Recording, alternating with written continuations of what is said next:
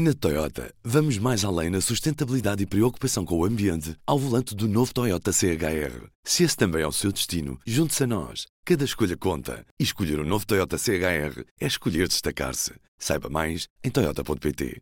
P24, hoje é quinta-feira, 7 de setembro. Apresentamos a nova gama de veículos híbridos plug-in. Uma tecnologia que veio para mudar o futuro.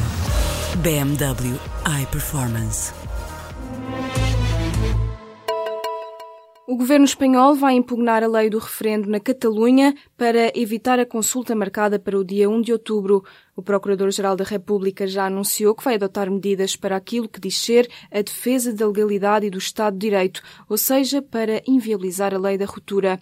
A Polícia Nacional, Guardia Civil e Mossos receberam ordens para investigarem na qualidade de Polícia Judicial as atividades relacionadas com a organização do referendo. O Governo considera que a consulta popular, que foi aprovada pelo Parlamento de Barcelona, é ilegal. O Tribunal Constitucional Espanhol reúne-se na tarde desta quinta-feira para apreciar o recurso de inconstitucionalidade apresentado pelo presidente Mariano Rajoy. É um rastro de destruição à passagem do furacão Irma. Na manhã desta quinta-feira, as escassas notícias davam conta de 10 mortos, naquela que é uma das mais poderosas tempestades que atingiram o Atlântico no último século. Esta atualização no número de mortes é dada pela BBC, mas a agência Reuters diz que este número deve aumentar devido ao cenário de destruição nas zonas mais afetadas. O primeiro-ministro das Ilhas Antigua e Barbuda, que é um dos territórios mais atingidos pelo Irma, fala numa carnificina. Metade da população de Barbuda está desalojada e quase a totalidade da parte francesa de Saint-Martin está destruída. Quatro turistas portugueses foram retirados de um resort em Caio Coco, em Cuba, por causa do furacão Irma. A informação foi revelada à agência Lusa pelo secretário de Estado das Comunidades. As autoridades cubanas estão a retirar mais de 36 mil estrangeiros de férias na costa norte-oriental e central da ilha. O furacão provocou a morte a pelo menos nove pessoas durante a passagem pelas ilhas das Antilhas Pequenas. O processo dos 18 polícias da esquadra de Alfragide, na Amadora, vai diretamente para julgamento. A informação foi avançada nesta quinta-feira pelo Sindicato Unificado de Polícia, que adiantou que os agentes acusados dispensaram a realização da fase de instrução. Ainda nesta quinta-feira, soube-se que o Ministério Público pediu ao Tribunal de Sintra a suspensão imediata de funções destes polícias, agravando assim as medidas de coação, que são atualmente de termo de identidade e residência. Os 18 agentes da PSP estão acusados de tortura, denúncia caluniosa, injúria, ofensa à integridade física e falsidade de testemunho, num caso que remonta a 2015 e que envolve alegadas agressões a jovens da Cova da Moura, na Amadora. Portugal está nas meias finais do Mundial de Hockey em Patins. A seleção das quinas qualificou-se nesta quinta-feira ao derrotar Moçambique por 6-2 no jogo dos quartos de final. João Rodrigues, Gonçalo Alves, Ricardo Barreiros, Rafa, Reinaldo Ventura e Diogo Rafael fizeram os golos da vitória portuguesa. Agora, nas meias finais, a seleção vai reencontrar a Argentina, detentora do título mundial. A final do Mundial de Hockey em Patins está marcada para este sábado. A Polícia Judiciária deteve um médico e três delegados de informação médica por corrupção, falsificação de documento e burla qualificada ao Serviço Nacional de Saúde. Segundo informou o PJ nesta quarta-feira, os detidos passavam prescrições de medicamentos em desconformidade com a legislação mediante a aceitação de vantagens patrimoniais. Os detidos são três homens e uma mulher com idades entre os 38 e os 57 anos e serão submetidos a primeiro interrogatório judicial para aplicação das medidas de coação. A operação Receita Sem Papel envolveu várias buscas na Grande Lisboa e no Algarve e um dos detidos tinha na sua posse uma arma proibida.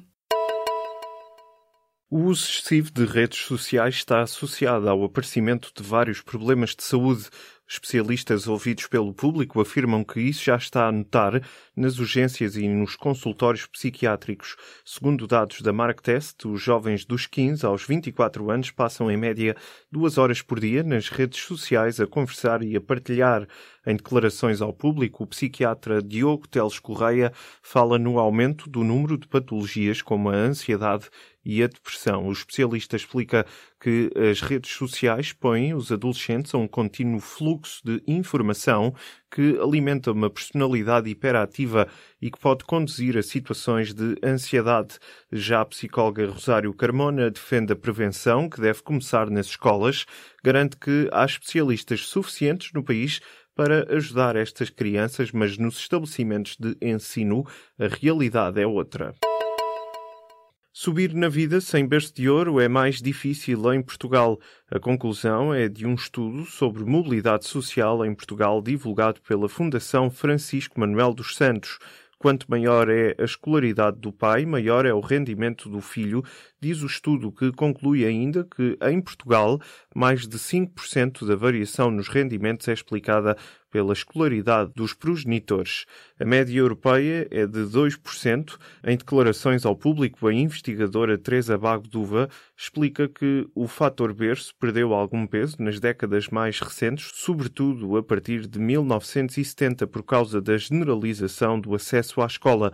No entanto, a tendência para as desigualdades entre quem nasce numa família com elevado grau de educação e sucesso profissional tem vindo a agravar-se. O governo chinês considera que o Conselho de Segurança das Nações Unidas deve adotar medidas em resposta ao sexto ensaio nuclear da Coreia do Norte, mas isto desde que haja um esforço das duas partes para reiniciar o diálogo com Pyongyang. A China assume esta posição depois de os Estados Unidos terem entregue na ONU uma proposta de resolução que inclui um embargo à venda de petróleo e o congelamento dos bens do líder norte-coreano no estrangeiro. Esta medida tem a oposição de Pequim. O ministro dos Negócios Estrangeiros chinês disse nesta quinta-feira que concorda com eventuais medidas adicionais contra a Coreia do Norte, mas que deve haver esforços claros para convencer Pyongyang a regressar à mesa das negociações. A Força Aérea Israelita bombardeou nesta quinta-feira uma base militar na Síria. Israel suspeita que esta base esteja ligada ao programa de armas químicas do regime de Bashar al-Assad. O ataque foi noticiado pela imprensa israelita e árabe e o exército sírio acusa Israel de ter atacado uma das bases junto à cidade de Masyaf. Em comunicado, o exército sírio repudiou o ataque que terá provocado dois mortos e avultado estragos materiais, avisando para as repercussões perigosas desta ação agressiva na segurança e estabilidade da região. O Observatório Sírio dos Direitos Humanos, que reúne informações de ativistas no terreno, afirma que o centro estava a ser usado para armazenar mísseis e que no local foram avistados por várias vezes militares iranianos e do Hezbollah. Na Toyota, vamos mais além na sustentabilidade e preocupação com o ambiente ao volante do novo Toyota CHR. Se esse também é o seu destino, junte-se a nós. Cada escolha conta. E escolher o um novo Toyota CHR é escolher destacar-se. Saiba mais em Toyota.pt.